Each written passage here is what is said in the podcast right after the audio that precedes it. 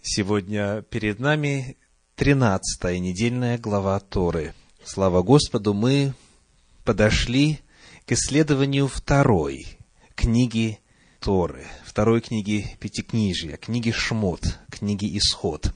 Именно так называется первая недельная глава в этой книге, которая начинается в самом начале, в первом стихе первой главы книги Исход и простирается до первого стиха шестой главы книги Исход.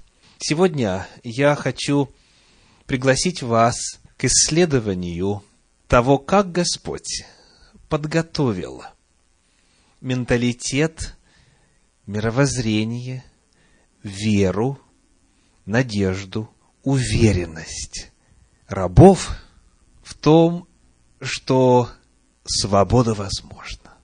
Мы попытаемся проследить, что использовал Всевышний для того, чтобы укрепить надежду на то, что свобода достижима, укрепить уверенность в том, что Бог их освободит из рабства. Итак, предыстория. Книга Исход, 4 глава, стихи с 29 по 31. Исход, 4 глава, стихи с 29 по 31. «И пошел Моисей с Ароном, и собрали они всех старейшин сынов Израилевых, и пересказал Аарону все слова, которые говорил Господь Моисею, и сделал Моисей знамения пред глазами народа. И поверил народ, и услышали, что Господь посетил сынов Израилевых, и увидел страдания их, и преклонились они, и поклонились. Вот предыстория. Скажите, что означает поклоняться? Что это означает с точки зрения самой концепции поклонения?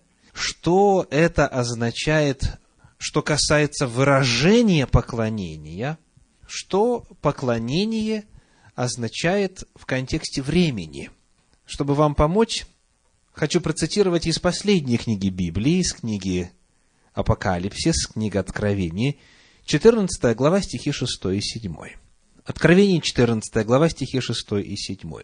«И увидел я другого ангела, летящего посредине неба, который имел вечное Евангелие, чтобы благовествовать живущим на земле, и всякому племени, и колену, и языку, и народу, и говорил он громким голосом, «Убойтесь Бога, и воздайте Ему славу, ибо наступил час суда его. И, кто помнит, что дальше? Поклонитесь. И поклонитесь сотворившему небо и землю, и море, и источники вод. Призыв поклониться сопровождается указанием того, кому надо поклониться. Поклонитесь кому, сказано? Творцу. Поклонитесь сотворившему небо и землю, и море, и источники вод. Для того, чтобы иметь право на поклонение, нужно быть не меньше как Творцом. Потому что первоисточник, жизнедатель, первопричина, рассуждая просто логически, конечно же, имеет право на поклонение. Потому что если бы не она, если бы не первопричина, если бы не первоисточник, если бы не Бог, то тогда не нужно было бы вести речь о поклонении, потому что просто-напросто некому было бы поклоняться. Поклонение имеет смысл в контексте признания первопричины, в контексте признания Творца, в контексте признания того, кто сотворил небо и землю и море и источники вод. Вот главная богословская концепция поклонения.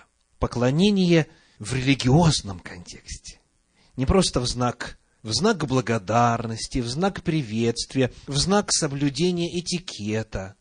Вот в некоторых странах кланяются очень так низко, ладошки сложив соответствующим образом. В других странах вот так вот чуть-чуть, головкой кивнув и так далее. И в разных странах, в разных культурах это может означать разное. Мы сейчас говорим именно о духовном контексте о религиозном поклонении. Так вот, мотивом его является осознание и признание Бога Творцом. И вот в прочитанных двух стихах из 14 главы книги Откровения призыв звучит «Поклонитесь сотворившему небо и землю, и море, и источники вод». И если вам знакома Тора, или хотя бы часть ее, самая известная часть Торы, та, которая называется «Десять заповедей», вы уже услышали цитату, правда? Какая заповедь цитируется здесь в вести этого первого ангела?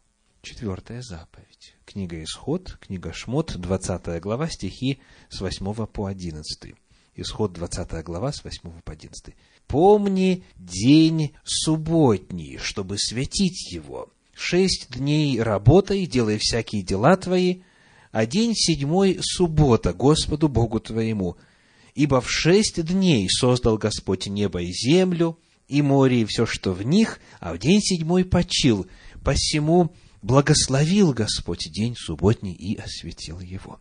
Когда ангел, летящий посредине неба, провозглашает по всей земле, всем народам, на всех языках, что нужно поклониться Господу, он Господа описывает языком четвертой заповеди.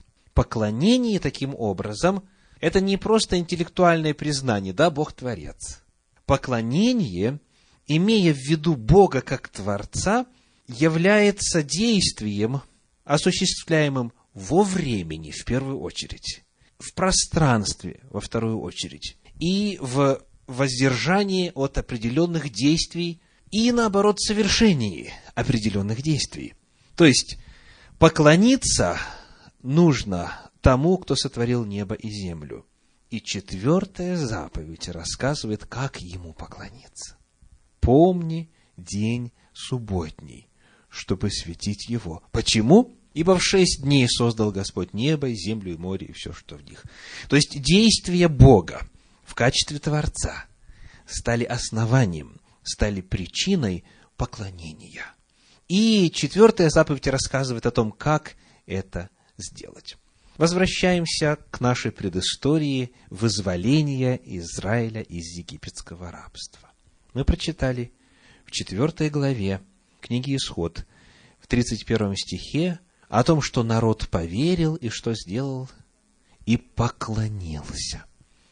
Начинается новая эра.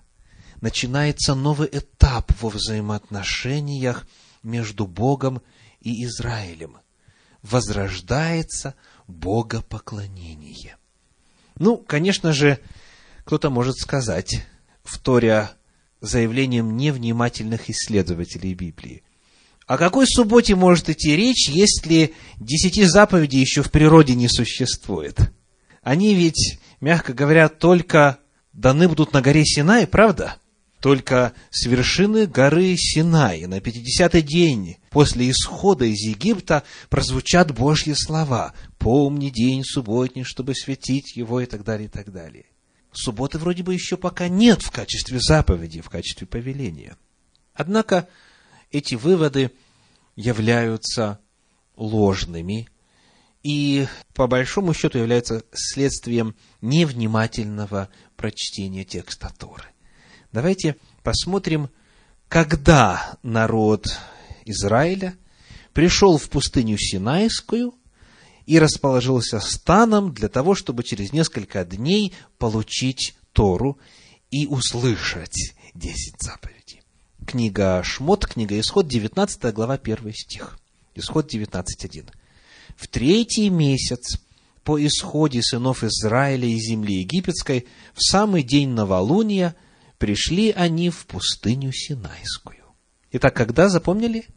В третий месяц по исходе сынов Израиля и земли египетской. В самый день новолуния, эта фраза означает в начале месяца, потому что месяц, как мы в прошлый раз говорили, был лунный. Итак, а теперь вспомним, что в Торе рассказывается за несколько глав до того. В 16 главе книги Шмот, книги Исход, 16 глава, первые четыре стиха. И двинулись из Елима, 16 глава, 1-4 стиха, и пришло все общество сынов Израилевых в пустыню Син, что между Елимом и между Синаем.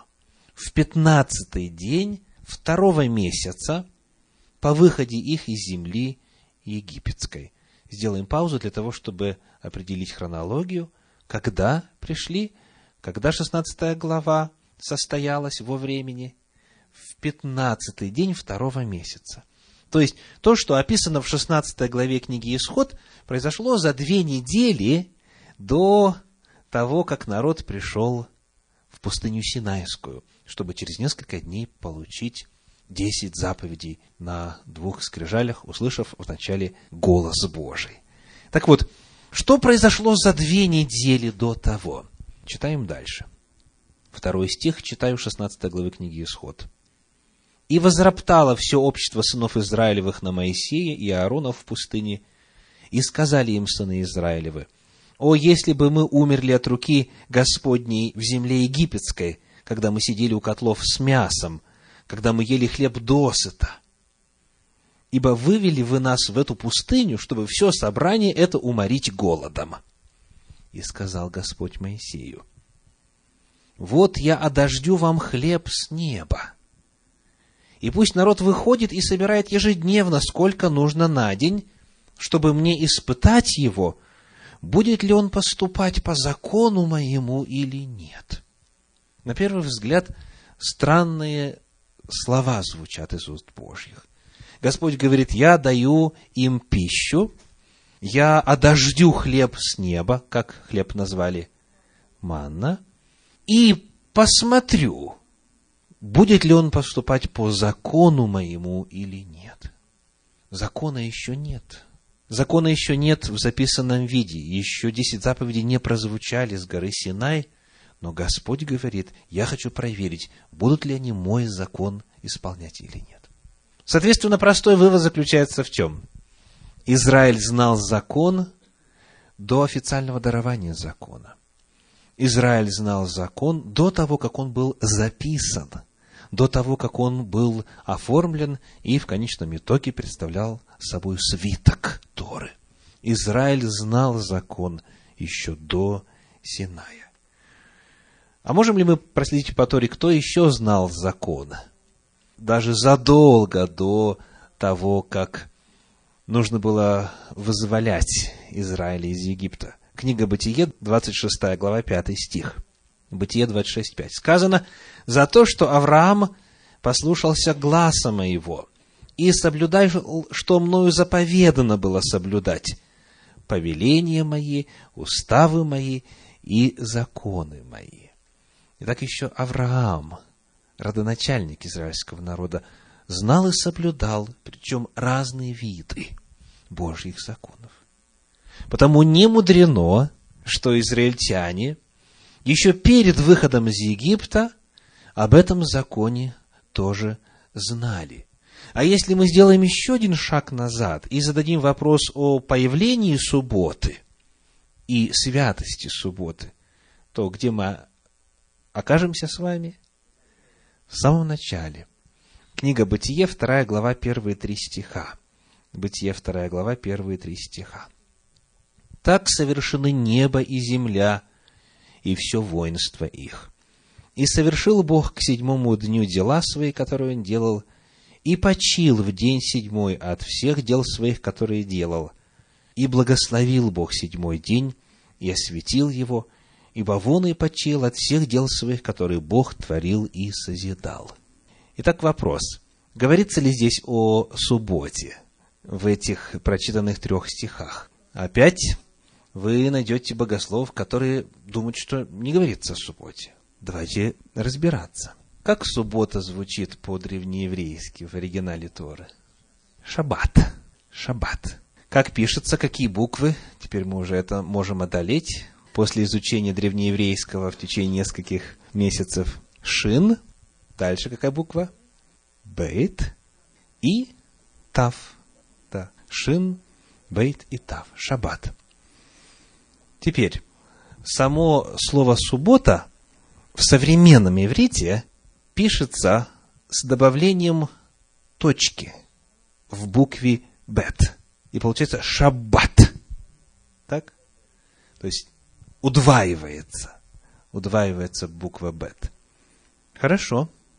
Благо у нас сегодня есть свиток Торы, И очень интересно будет тем, кто по-прежнему будет сомневаться после того, как я закончу об этом рассказывать, посмотреть вот на какое дело. Есть ли эти три буквы, это слово Шин, Бейт и Тав во второй главе книги Бытия? Читаем. Так совершены небо и земля и все воинство их, и совершил Бог к седьмому дню дела свои, которые он делал, и почил в день седьмой от всех дел своих, которые делал. Почил в подлиннике, не больше, не меньше, шаббат. Шин, бейт, тав. То есть, то, что сделал Бог в этот день, он шаббат, он не работал, он остановился, он завершил творческий процесс созидания земли, он, как сказано, почил или покоился, он бездействовал. Вот это Божье действие, которое пришлось на седьмой день, оно дало этому седьмому дню название. Нет в Торе названия дней недели. В Торе как дни обозначаются? Первый день, второй день, третий, четвертый, пятый, шестой и шаббат. То есть, единственный день недели, который имеет отдельное имя, отдельное название, это шаббат. И он стал так называться, потому что в самом начале, в первый седьмой день недели, после завершения своих творческих деяний, Господь в этот день шаббат.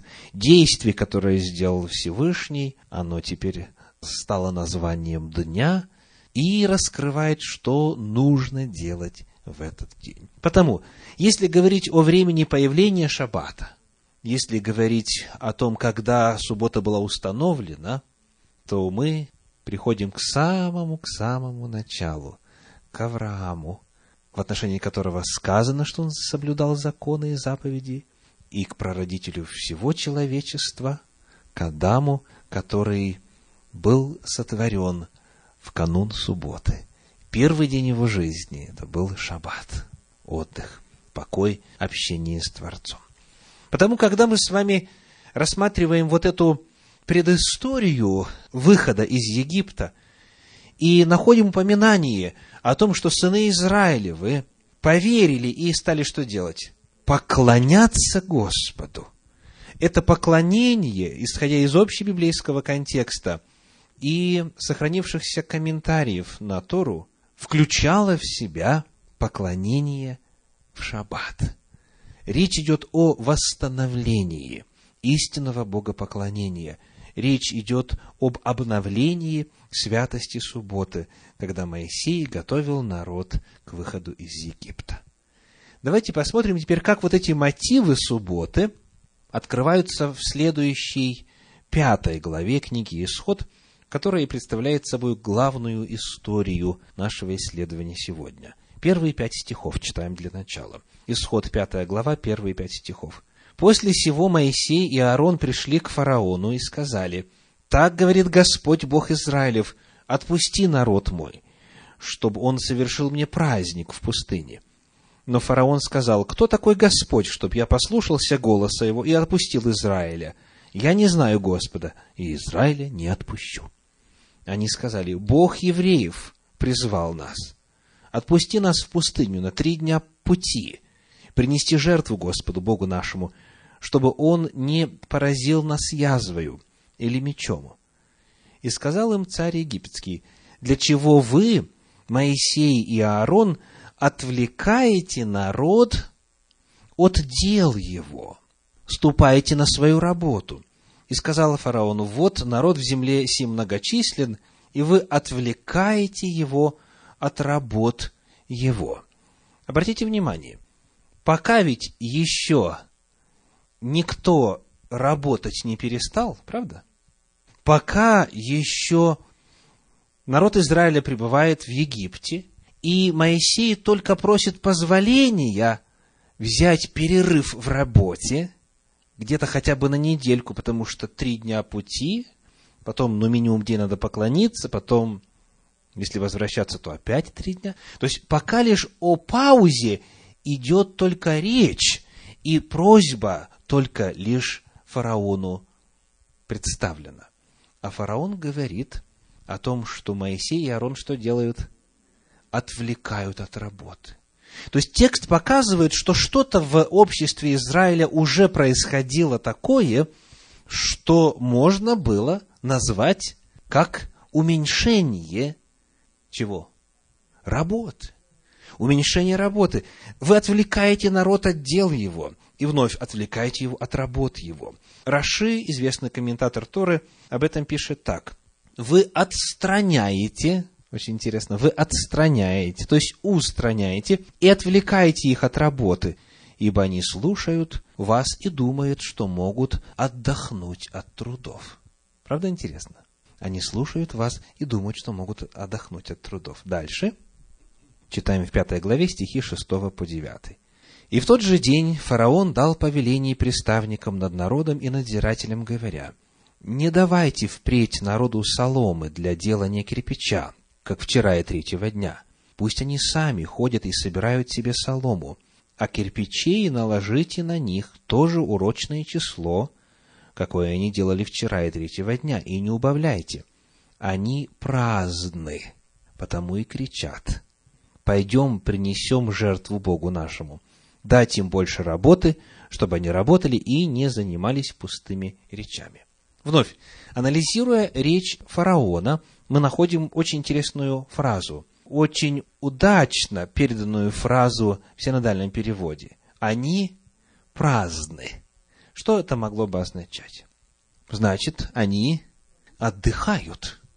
Они отдыхают, они не работают. И это вновь хотя и косвенное, но указание на то, что народ стал праздновать шаббат. Потому что, оценивая их состояние, фараон говорит, они праздны. И если мы с вами увеличим нагрузку, тогда они вынуждены будут и в шаббат работать. И об этом комментарий Санчина пишет так. Фараон стремится к тому, чтобы у рабов не осталось времени думать об избавлении от рабства и об освобождении. Очень интересно в этом контексте мне было обнаружить в комментарии, написанном в XIX веке нашей эры, следующую оценку того, что происходило. Это из книги Елены Уайт «Патриархи и пророки».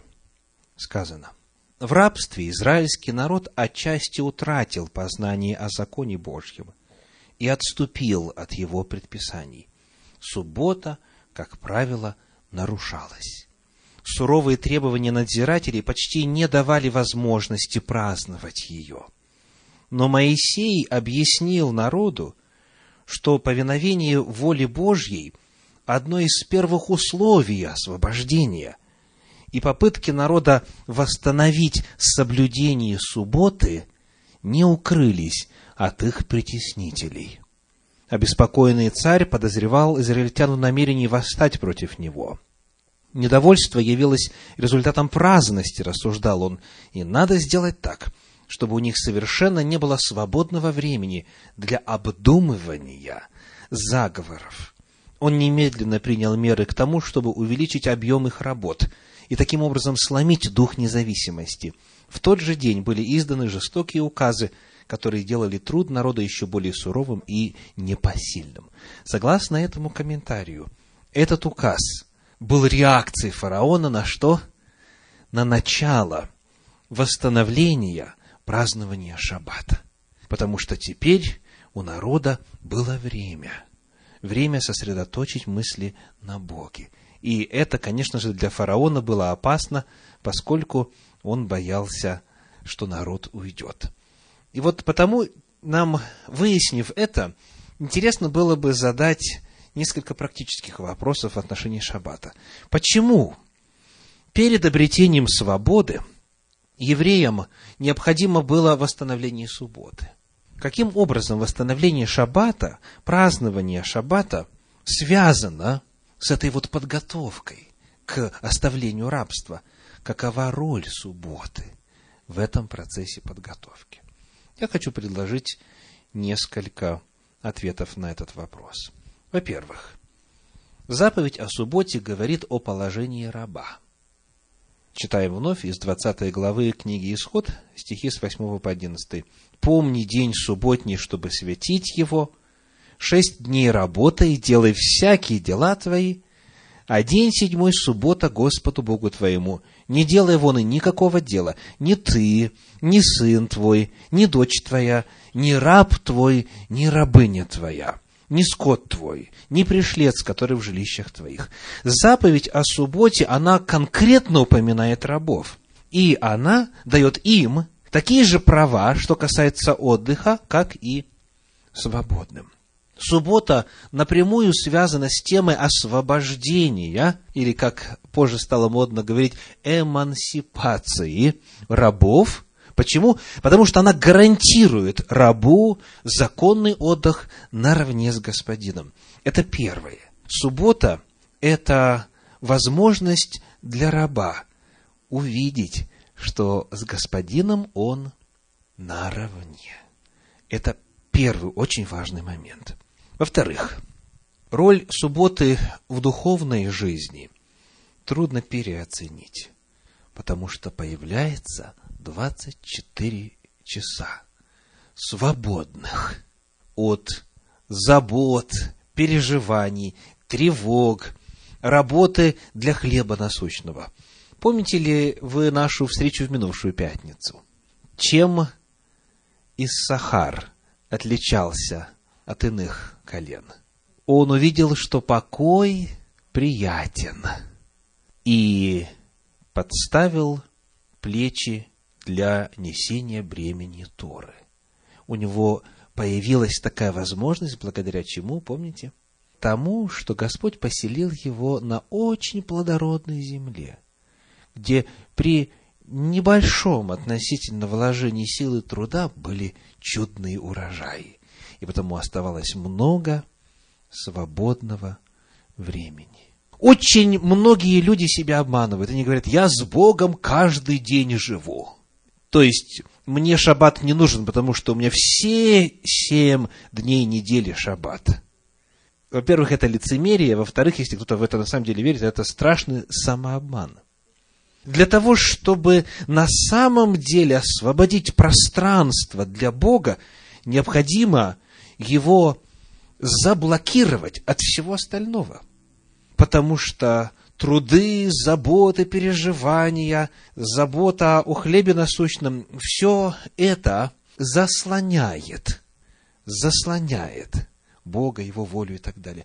А когда есть в графике человека, помимо того, что каждый день он, естественно, молится, читает Слово Божье, растет, размышляет духовно и так далее – Суббота дает возможность выделить время, которое конкретно и определенно отбаррикадировано от прочих дней недели. И есть время поразмыслить о духовном, о своем происхождении, о Боге Творце, о Его воле. Суббота, таким образом, является реальной демонстрацией мысли о свободе. Я еще раз повторю. Суббота является реальной демонстрацией мысли о свободе, в первую очередь духовной свободе, когда мы говорим о роли субботы в духовной жизни, от рабства суеты, от рабства работы, от рабства забот. Очень интересно в этом отношении привести статистику. Если человек проживет 70 лет и с пеленок знает о Шабате, сколько за 70 лет он накопит дней отдыха? 10 лет. Почему? Одна седьмая времени. Представляете, можно накопить за жизнь, 70-летнюю жизнь, 10 лет отдыха. Вот прочие будут 10 лет работать без продыху, в поте лица, в стрессе, в переживаниях и так далее, и так далее. И, как вы думаете, больше заработают? Нисколько больше не заработают. А Господь дает возможность тем, кто живет по Его воле, на 10 лет больше отдохнуть за свою жизнь и наслаждаться жизнью. и еще и благословение получать, поскольку жизнь по заповедям Божьим приносит благословение. Представляете? Итак, во-первых, восстановление субботы перед обретением свободы в истории освобождения из Египта было необходимо для того, чтобы раб смог задуматься о своем статусе. Суббота лучшим образом это подчеркивает. Во-вторых, когда появляется время, тогда возможно духовно расти. Можно еще больше Бога узнать, можно Ему служить. Третье, очень важное действие субботы – это изменение менталитета, изменение мировоззрения человека. Когда народ израильский уже вышел из Египта и как мы читали сегодня в 16 главе книги Исход, начал собирать этот небесный хлеб, там есть в 16 главе книги Исход один интересный эпизод, показывающий, что не так-то легко поменять рабский менталитет. Стихи с 25 по 30. Исход 16 глава с 25 по 30. «И сказал Моисей, Ешьте его сегодня, ибо сегодня суббота Господня, сегодня не найдете его на поле. Шесть дней собирайте его, а в седьмой день суббота, не будет его в этот день. Но некоторые из народа вышли в седьмой день собирать и не нашли. И сказал Господь Моисею, долго ли вы будете уклоняться от соблюдения заповедей моих и законов моих? Смотрите, Господь дал вам субботу – Посему он и дает в шестой день хлеба на два дня. Оставайтесь каждый у себя, доколе оставайтесь каждый у себя, никто не выходи от места своего в седьмой день. И покоился народ в седьмой день. Итак, какой элемент здесь показывает наличие или сохранение рабского менталитета? Господь говорит, в седьмой день не нужно собирать, потому что то, что вы собрали в пятницу, я благословлю так, что всем хватит и останется на субботу и не испортится в субботу. То есть я гарантирую вам чудо. Но народ рассуждает как? Это что, целый день не работать? А если еще и в субботу выйти? Это же будет намного больше всего, да, в конечном итоге. Кто-то, возможно, из соображений выгоды, а кто-то, скорее всего, просто по привычке, потому что, живя в египетском рабстве, он привык работать каждый день недели и позволить себе остановиться, чтобы задуматься о вечном, просто трудно по инерции. Известна ли эта проблема? У очень многих этот вопрос рабского менталитета до сих пор не решен. Люди вот искренне говорят, если я перестану работать в субботу, то как же тогда я смогу прокормить свою семью? Представляете? Если я стану посвящать Господу шаббат, как же тогда я смогу сохранить вот это чудное место, которое у меня есть на работе? И так далее, и так далее. Люди, которые были в рабстве долгое время, им очень сложно даже вообразить и представить себе такую ситуацию, при которой можно работать на 10 лет меньше в жизни и наслаждаться этими годами отдыха. Но когда человек медленно, постепенно начинает соизмерять свой график с божественным, свой ритм жизни с божественным, когда он начинает входить в шаббат и освобождать его от работы, что происходит? Изменение мировоззрения, изменение менталитета. Человек начинает понимать, что, оказывается, можно жить по-другому, можно стать свободным.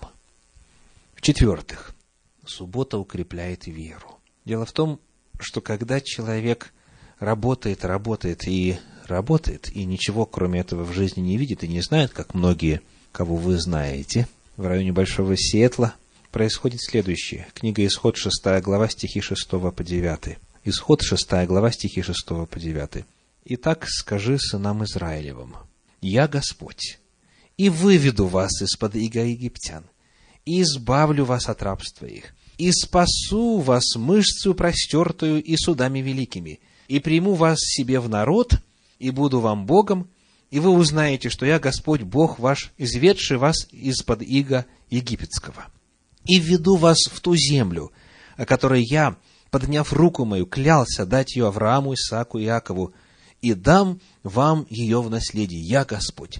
Представляете, сколько чудных обетований. То есть, это нечто, чего раньше не происходило в истории никогда. Господь говорит, я вам это сделаю.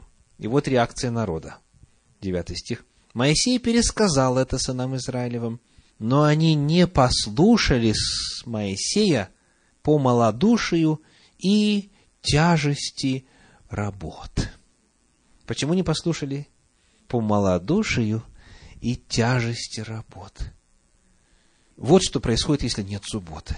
Вот что происходит, если нет отдыха. Вот что происходит, если нет просвета. Если человек только лишь работает и все. Но когда он делает шаг веры и начинает хранить субботу, оберегать ее от ненужных дел, он начинает обнаруживать на опыте, что оказывается возможно работать меньше, но получать дополнительное благословение от Господа, он начинает Бога в своей жизни знать на опыте. Он начинает Бога испытывать. И потому-то суббота что делает? Укрепляет веру. Человек вначале в качестве эксперимента, а потом уже на основании опыта, а потом на основании привычки, на основании естественного для себя ритма жизни, видя и зная, что Бог благословляет тех, кто отделяет шаббат для него, он с каждым разом все более и более укрепляет свою веру. Итак, сегодня мы с вами рассматривали тему подготовка Израиля к освобождению из Египта. Помимо всего прочего, что Господь там сделал, а сделал много чудес. Одним из очень важных моментов и элементов подготовки было восстановление святости Шаббата. И сегодня этот вопрос не менее насущный. И сегодня по-прежнему много рабов, которые не могут себе представить, как это может в шаббат не работать. Целый день не работать. Пропустить кучу возможностей для заработка.